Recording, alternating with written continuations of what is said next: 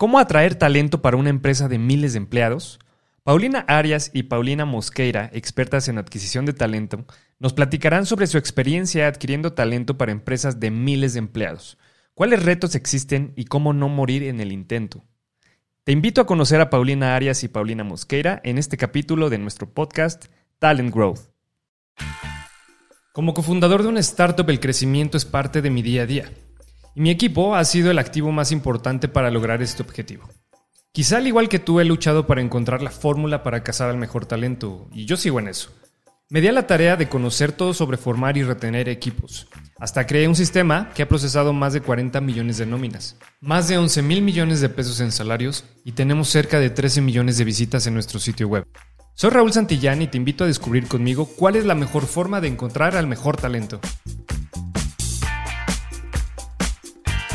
Este podcast es patrocinado por FiscoClick, plataforma de administración de personal y nóminas que cuenta con el tiempo récord en procesar una nómina, 40 segundos. Procesa tu nómina 30 días sin costo y deja que la mejor plataforma en México te ayude a crecer tu negocio. ¿Cómo están? Muchas gracias por aceptarnos esta entrevista. Paulinas, eh, Paulina Mosqueira y Paulina Arias. Las Paus. Las Paus, así las conocen seguramente ahí, ¿verdad?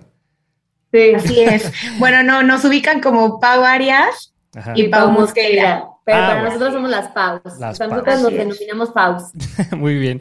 Oigan, pues vamos a empezar. Gracias por aceptar esta entrevista a nuestro capítulo de, Talent Growth, que vamos a hablar justamente sobre cómo atraer el talento correcto a las empresas. Eh, pero primero, antes, me gustaría que se presentaran quién es Paulina Arias y quién es Paulina Mosqueira. ¿Qué hacen? ¿Qué les gusta? Eh, así fuera de la oficina. Cuéntenme un poquito. Ok, eh, si quieren comienzo yo. Bueno, yo soy Pau Arias. Eh, Pau Arias, ¿quién es? Soy mamá, tengo una niña de, tres años. Ah, qué padre. Siempre me defino de su manera porque, eh, pues, básicamente se puede decir que en mis tiempos libres ahorita, pues estoy con mi hija.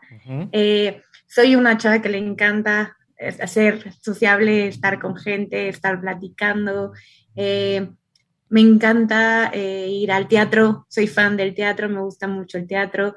Ah, ahorita con el tema de la pandemia dejé de ir, pero cuando podía iba a teatro en corto o, al teatro en general.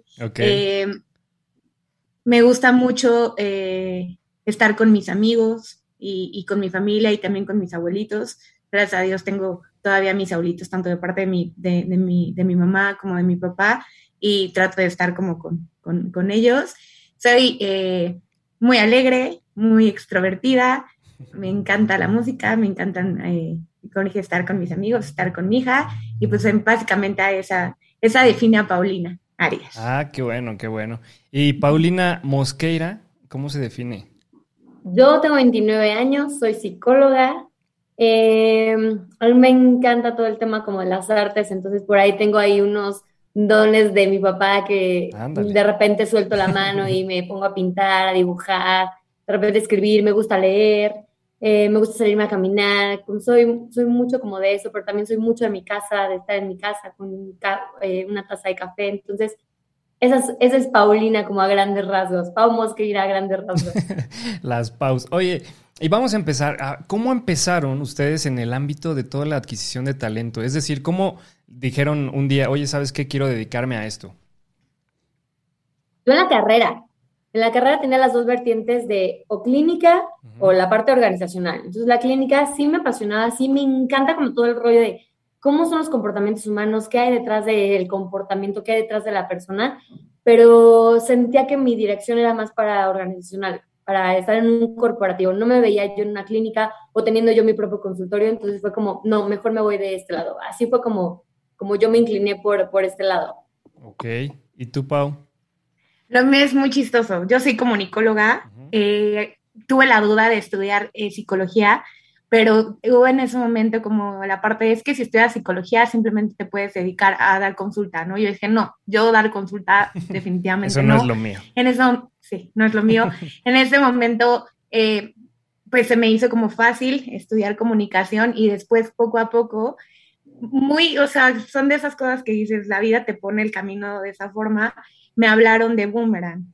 Okay. Entonces, me hablan de Boomerang, que es una bolsa de trabajo y me empezó a llevar como muy de la mano en toda la parte de reclutamiento, de currículums, de relación con universidades para hacer foros, de la importancia que tenía trabajar antes de terminar la carrera. Entonces ahí me empecé a apasionar y dije, no, creo que lo mío sí era algo completamente relacionado a recursos humanos. Y, así la vida me, me, fue llevando y me fue dedicando básicamente a algo que desde un principio tenía como la duda. Oye, y justo qué bueno que tocas esto porque ya nos platicaste que trabajas, eh, eh, trabajaste en Boomerang, pero ¿cómo fue justo el camino hasta llegar ahorita a la adquisición de talento de Walmart? Eh, pues básicamente em, entré como en Boomerang, en Boomerang entré como a la parte de trade marketing, pero pues en toda la parte pues ves que tienes que llevar como la relación con recursos humanos, con reclutadoras, con bolsas de, trabajo, con universidades y posteriormente eh,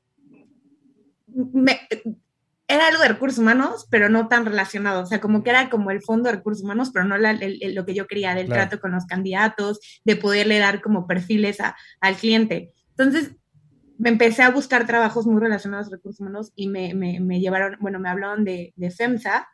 Estuve en el centro de distribución de OXO, totalmente perfiles operativos, completísimamente estaba en toda la parte de, entrevistas a, chicos que estuvieran como dentro del CEDIS, que son los que estuvieron a todos los Oxos de la Ciudad de México. Y ya me, me apasioné, me encantaba entrevistar personalmente, ver a los chavos, decirles, eh, oye, ¿qué, ¿qué, te gustaría? Ese seguimiento con la gente, esa calidad humana a mí es algo que me apasiona. Digo, ahorita con el tema ya no se puede y es digitalmente, pero aún así trato de darle ese feeling, ¿no? Al candidato que, que, a mí me apasiona. Y posteriormente eh, salgo de FEMSA por tema pandemia y me, me, me, me encuentran de, de, Walmart, me hablan y, entro en este proyecto con Pau igual, A, atracción de talento. Ya ahorita dentro de la plática eh, te irás dando cuenta cómo ha sido este, este pasaje aquí en, en esta compañía. Qué bueno. ¿Y tú, Pau Mosqueira? Pues yo vengo de un mundo completamente diferente, muy superficial, muy banal.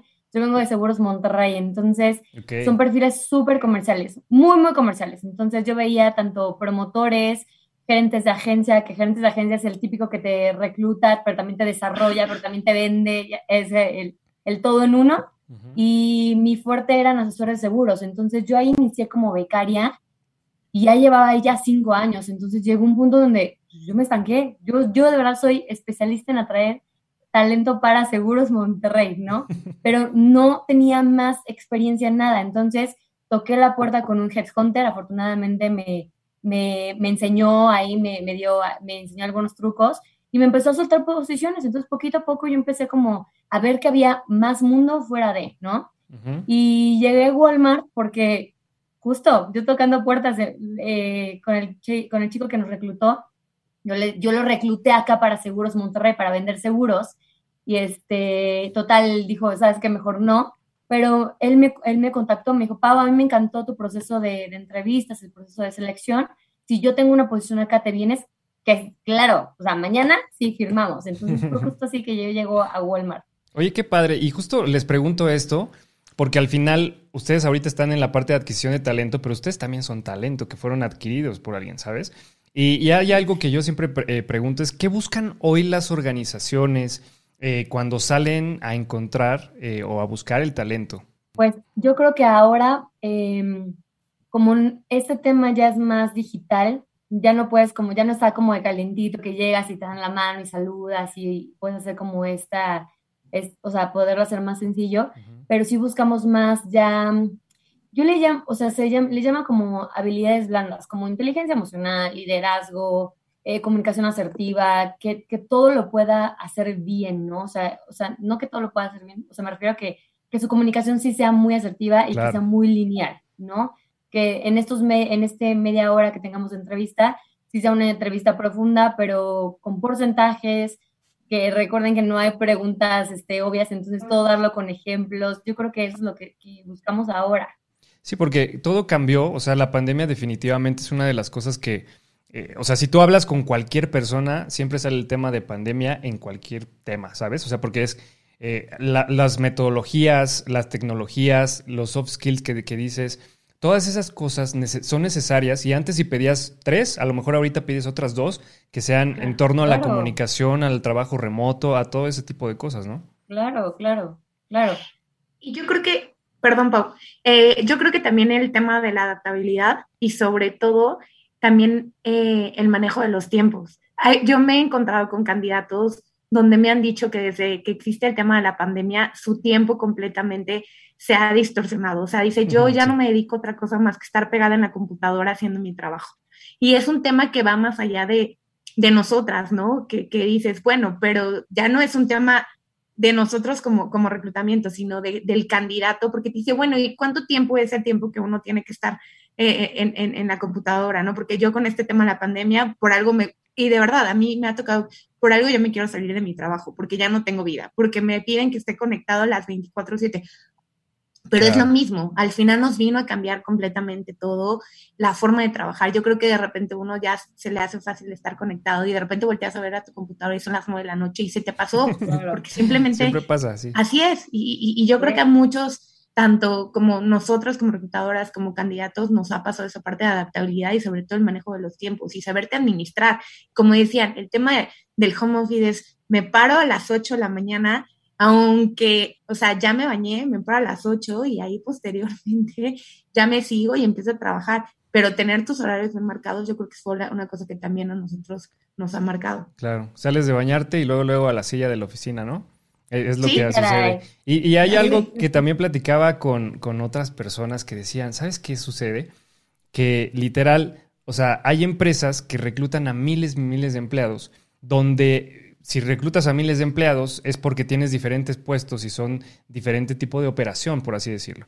Entonces, no es lo mismo un perfil ejecutivo, que sí puede estar en home office, a un perfil pues de seguridad, voy a decir un, perfil así normal, eh, que eso, ese tipo de personas, pues todo cambia alrededor de la contratación y la adquisición de ese talento, ¿no? ¿Cuál es el reto que tiene una empresa de miles de empleados para reclutar o para empezar esa búsqueda del talento? Que te llegan, tú publicas una vacante de lo que sea, y te llegan infinidad de currículums, o sea, de verdad he tenido a veces 980 currículums en una vacante, de verdad. Al día. Al día. Al día. Y solicitudes de personas y de personas que te quieren agregar y que te escriben eh, en privado y aparte te mandan su currículum y dicen, es que te mande mi currículum, por favor. Es un reto el cual yo me he enfrentado porque al final, y yo creo que quieres darle la atención a todos, pero es dificilísimo y sobre todo, ¿cuándo, puede, ¿cuándo te va a dar la vida para leer 980 currículums? Porque no traemos una vacante, traemos 15 vacantes. Entonces, literalmente es el, a mí mi reto ha sido como tratar de filtrar, buscar, leer y decir, bueno, de estos 900 saco 10. Básicamente se lo quieren llamar como a lo mejor en la página 7 estaba un candidato estrella, pero pues es el tema en el que yo me encontré decir, creo que en este filtro que estoy haciendo con estos 10 estoy mandando una terna, un pool de candidatos bastante favorable, ¿no? Pero ese es a mí el reto que yo me he encontrado donde digo, ¿cómo, en qué momento? Sí, a mí, para mí ha sido algo eh, que, que, me he enfrentado y ha sido un reto en el cual sí he dicho, la situación y la gente, yo creo que la gente ve una vacante en Walmart y corre. Es como, me postulo, es Walmart. O sea, no pienso nada más, me postulo, es Walmart y y le entra el proceso. Claro. ¿Y, tú, Pau, cuál quieres que es yo creo que Otro que se enfrentan, no nada, o sea, no nada más nosotros como reclutadores, sino en general la empresa como tal, es yo creo que el factor home office, ¿no? Yo ya he tocado muchas este, vacantes donde, oye, eh, oye, pero ¿es este, es home office o tengo que ir a la oficina? Pues eventualmente tendrías que... No, no, no, no me interesa, muchas gracias, ¿no? Entonces ese es otro reto donde ya nos enfrentamos ya, donde ya la gente ya, ya se acostumbra a esto, ya es una forma nueva de vivir, entonces ya no, ya no quieren ir a la oficina, ya no lo ven como necesario, ¿no? Entonces yo a eso sí me he enfrentado igual, pero eh, ¿tengo que ir a la oficina? Mm, sí. No, gracias. Ok, no, muchas gracias. al principio me, me imagino que al principio era más por el tema de la salud. Pero, ¿sabes? Yo creo que ya tenemos diferentes medidas de seguridad como para que ya no sea eso un pretexto. Ahora, si lo pones como, como eh, digamos, opción de, home office, pues entonces ya es más por la comodidad, ¿no creen? O sea, porque la salud creo yo que ya tenemos diferentes metodologías y empresas como la Walmart eh, tienen muchísimos métodos para controlar ese tipo de cosas. Y porque creo que, que, nos ha funcionado, o sea, como compañía creo que les ha funcionado. El, llevan casi dos años con la gente completamente en, casa y los resultados siguen siendo favorables, e incluso mejores. Y, y, la gente al final ya se, desde no gastar en transporte público, desde evitarte el transporte público, pues al final es una comodidad, pero tienes que estar abierto a que la realidad no es esa, la realidad es otra y lamentablemente en algún punto todo va a regresar a, a, como a la normalidad. Entonces sí, yo también estoy de acuerdo con Pau, ese sí es otro reto donde la gente dice, no, no me interesa, oye, pero no, o sea, gracias, pero yo quiero estar en mi casa de aquí a... A siempre. Ya le vimos la comodidad y ya queremos vivir ahí. Oye, pero y, en torno a esto que decimos del home office, o sea, ¿cuál ha sido el, perfil más buscado por ustedes en la pandemia? O sea, porque he escuchado de gente, de reclutadores, de empresas que, hacían outsourcing, digo, ahorita ya no está el outsourcing, de maquilas de nomia, que en general los perfiles más buscados ahorita son los de tecnología, pero en su caso. Tecnología yo también te diría como toda la cadena de suministro. Eso fue, o sea, como eso ahorita es como el boom, el cómo, cómo lo mandamos a tu casa sin que tú salgas, que tú te preocupes, tú tu salud va a estar bien, ¿no? Entonces, es todo el tema de la cadena de, suministro del e-commerce también yo creo que son perfiles también muy, muy buscados ahorita, o sea, que, que realmente nos llegan vacantes. Ah, yo te diría, de esas yo tengo como 19, 20. Wow.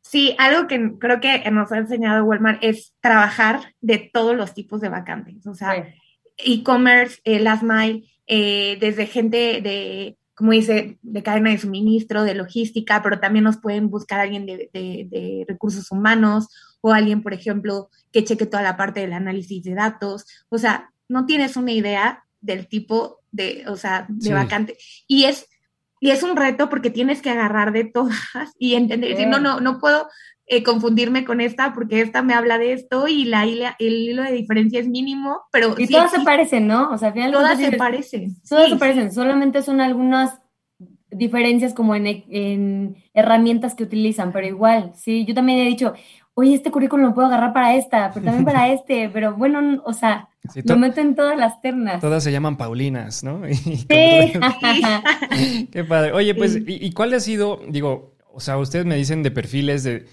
cadena de suministro y eso, porque definitivamente las empresas que mejor les fue en, en la pandemia fue todas las empresas que hacían llegar los productos a la casa y que tenían un marketplace pues, digital de igual forma. Por ejemplo, no sé, hemos escuchado la parte de, Amazon y, la parte de que ustedes, Mercado Libre, ustedes han migrado también a esa parte como empresa eh, a, todo lo digital. En, general, pues era algo a lo que no estábamos acostumbrados quizá o no nos vimos forzados a implementarlo en este tiempo y todos tuvimos que migrar. Eh, pero justo, por, ¿cuál es la, experiencia que ustedes han tenido incluso para la parte de adquisición de talento? en este tipo de entrevistas con la gente? Porque como les decía hace rato, ustedes tienen miles y miles de candidatos eh, de diferentes puestos, pero no todos a lo mejor tienen acceso a una, a una computadora para una entrevista o, ¿sabes? No sé, desde la conexión a Internet. O sea, seguramente un director tiene la mejor conexión en su casa, pero otro tipo de perfil a lo mejor no. ¿Cómo han, cómo han lidiado con esto? Pues, eh, pues a mí me ha tocado donde la gente básicamente eh, a veces se conecta desde el celular y cuando no, y, y, y, me ha tocado que cuando yo los entrevisto y me dicen, oye, pero me voy a conectar desde el celular. Sí, no hay ningún problema. O sea, ahorita con estos tiempos, no importa de dónde, nada más, por favor, pues que trates de, de, de poder estar como un poquito concentrado. Y otra de las cosas, y, y yo lo he utilizado, esta parte del teléfono. Y lo voy a decir de esta manera. A lo mejor es desde la voz, desde el minuto uno que tú tienes una plática con un candidato, te das cuenta si sí cumple o no cumple. No necesitas un por ciento. O sea, al minuto te das cuenta si puede o no cubrir, si, o sea, con la posición de verdad. Ya, a los cinco minutos, si no, dices, bueno, muchas gracias. Eh, eh o sea, gracias por no necesitas más. Exacto. Incluso ya no verlo, porque, y, y no me he equivocado, he tenido candidatos donde no necesariamente los veo hasta que yo los envío ya que eh, eh, la persona que lleva la posición los pueda ver en cámara y digo, no me equivoqué, no me equivoqué y no tengo duda de que eh, sí, desde el minuto uno te das cuenta si cubre o no cubre con la posición. Entonces, digamos que con el teléfono también es una herramienta que nos ha venido a facilitar mucho la vida de los reclutadores. Y tienes razón, es como eh, Dish, o sea, puede haber casas súper en, lugares súper lejanos, pero tienen dish, ¿no? O sea, ah, y, el celular pasa igual, o sea, a lo mejor no tienen una computadora, pero tienen un Galaxy, o sea, entonces eso ayuda mucho a la comunicación. Ahora, la parte de, esa comunicación más personal, que como decían al inicio, también se necesita, pues es algo que, sí nos tenemos que saltar, ¿no? Pero tú te puedes dar cuenta de cómo se desenvuelve el candidato, cómo habla el candidato y a partir de eso, pues tomar una decisión, ¿no? Estaba pensando, o sea, estaba el, otro día investigando para, esta entrevista y veía que del 70 al 82% de los candidatos mienten en su currículum. ¿Qué tanto afecta el home office para hacer este tipo de investigación? Ah, o sea, yo te podría decir que todo el mundo mentimos en el currículum. O sea, todo el mundo lo vamos a, a enchular un poco más, lo vamos a poner un poquito más, ¿no? Para que claramente al reclutador le llame la atención y, o sea, levanten la mano y apuesten por tu talento, ¿no? Ya depende mucho de la entrevista que tú sepas identificar y cómo, qué preguntas hacer para identificar que lo que estás leyendo si realmente lo cumpla, ¿no? Yo creo que es eso. También, obviamente, en las entrevistas, claro que hay, todos nos sobrevendemos, obviamente, ¿no? Entonces, también hay que, que buscar la manera de saber cómo llevar la entrevista para que puedas identificar pues si es, el talento que estás buscando en este momento, ¿no? Realmente. Por ejemplo, eh, algo más tangible, ¿qué, sería? Es, es, decir, ¿qué tipo de pregunta le harías para ver qué cosa? De ver si están mintiendo o no. Por ejemplo, de liderazgo. A ver, cuéntame una situación, eh, cómo lo hiciste, cómo lo resolviste, qué acción implementaste. O sea, preguntas más puntuales. no, no, no preguntas de sí o no, ¿no? sino de que se explayen. cuéntame una situación, platícame de, algo, cómo lo resolviste, qué implementaste, qué resultó, qué salió mal. Porque, o sea, luego si preguntas, oye, ¿qué, ¿qué hiciste bien? ¿No? También está bueno que preguntemos, en este tiempo que estuviste en tu empresa o en esta posición, ¿qué salió mal? Claro, 100%. Oye, y fíjate, ustedes como industria o, bueno, como negocio, como marca, no dejaron de operar en la pandemia. Incluso era uno de los, de los negocios básicos que tenía que estar abierto porque pues la gente tenía que ir a comprar su, su, su, todo lo que necesite para vivir, ¿no? Enviar a su currículum, a lo mejor migrarse a algún tipo de reclutamiento ahora más digital, más en redes sociales, más en LinkedIn. Yo creo más adaptabilidad. Okay. Yo creo que eso fue el reto principal y justo también yo creo que es uno de los skills que buscamos en las entrevistas, la adaptabilidad de la gente, ¿no? El que ok, sí, no tengo, está fallando mi internet, pero me conecto desde el celular. Oiga, estoy trabajando acá, pero me conecto al celular. O sea, ¿qué tanto tú te puedes adaptar como a las nuevas formas y maneras, no? Yo creo que eso, eso ha sido lo bueno. ¿Las redes sociales creen que hayan ayudado a esta, a, esta parte de la adquisición de talento? ¿Sí? Como, como por ejemplo, ¿en qué? Yo yo creo, por ejemplo, algunas vacantes muy operativas, que en este caso volvemos a lo mismo. Cuando Walmart estuvo, eh, Walmart fue uno de, los sectores que no, no, pudo cerrar con el tema de la pandemia, ¿no? Porque al final tenía que estar abierto. Entonces, había muchas vacantes operativas porque las tiendas seguían operando. Eh, estas herramientas de las redes sociales, Facebook también, este apartado que sacó de empleos, y de bolsas de, trabajo también ha sido muy bueno, porque mucha gente que no conoce eh, las plataformas como son LinkedIn, como OCC, Boomerang o bolsas de trabajo, Facebook, mucha gente la ha empleado para poder encontrar trabajo. O sea, yo también eh, eh, me he dado cuenta que las redes sociales para mucha gente ha sido un beneficio para decir, oye, puedo encontrar trabajo metiéndome a Facebook y encuentro infinidad de trabajos, tanto operativos, administrativos o de cualquier tipo. Entonces yo creo que las redes sociales aportaron muchísimo en este tema con, con, la, con, lo de la pandemia. Y a partir de todos estos cambios, y ya para ir terminando el tema de, pues, la adquisición de talento, es ¿cuál creen que sea el siguiente paso en la adquisición de talento? O sea, con todos estos cambios tecnológicos, ¿ustedes qué se imaginan que va a pasar después? Ya las entrevistas, eh, ya, no, ya no necesariamente vas a tener que citar al candidato eh, claro. en, en la oficina, ¿no? Que yo creo que al final era un poco a veces hasta cierto punto un tanto complicado porque luego llegaban tarde, luego mm, eh, los estabas esperando y no se presentaban. Entonces eso ha cambiado y ha facilitado el tema de que lo vas a poder hacer completamente desde tu... Ya el tema del, de reclutamiento para el área de nosotros recursos humanos, yo te puedo decir, no sé si asegurar, que se va a quedar de esta manera.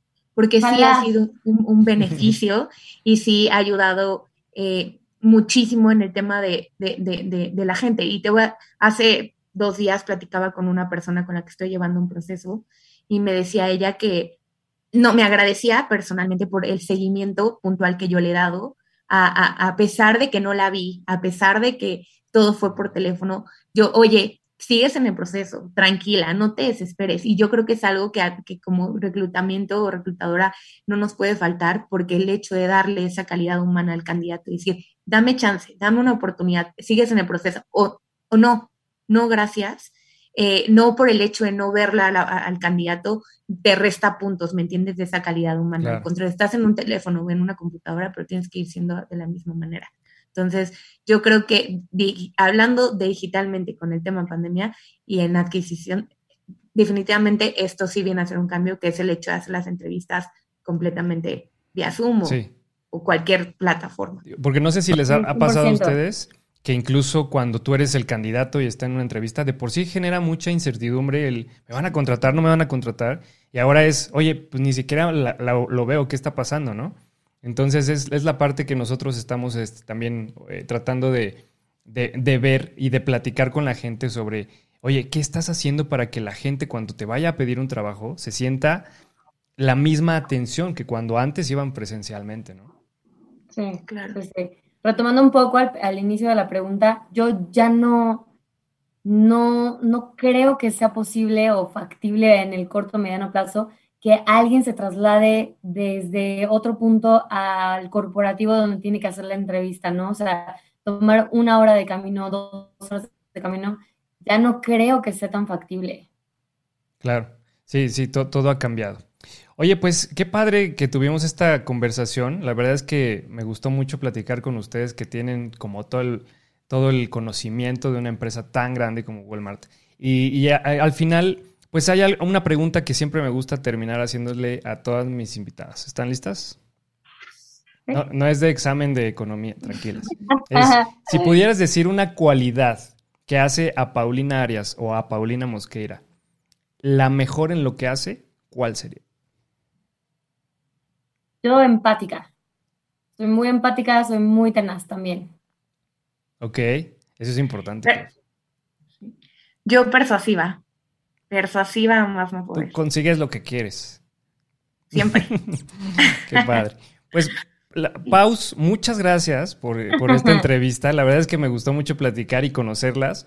Espero que más adelante podamos eh, volver a platicar de otro tema, este, seguir en contacto y pues espero que este podcast le ayude también a muchas personas que al final están queriendo justo postularse para alguna empresa tan grande como la en la que ustedes trabajan y que les abre el panorama de qué está pasando, cómo está funcionando la cosa y que no se sientan como inseguras, ¿no? Buenísimo, muchas gracias. Muchas gracias a ti. Bueno, pues cuídense mucho. Este podcast es patrocinado por FiscoClick, plataforma de administración de personal y nóminas que cuenta con el tiempo récord en procesar una nómina, 40 segundos. Procesa tu nómina 30 días sin costo y deja que la mejor plataforma en México te ayude a crecer tu negocio.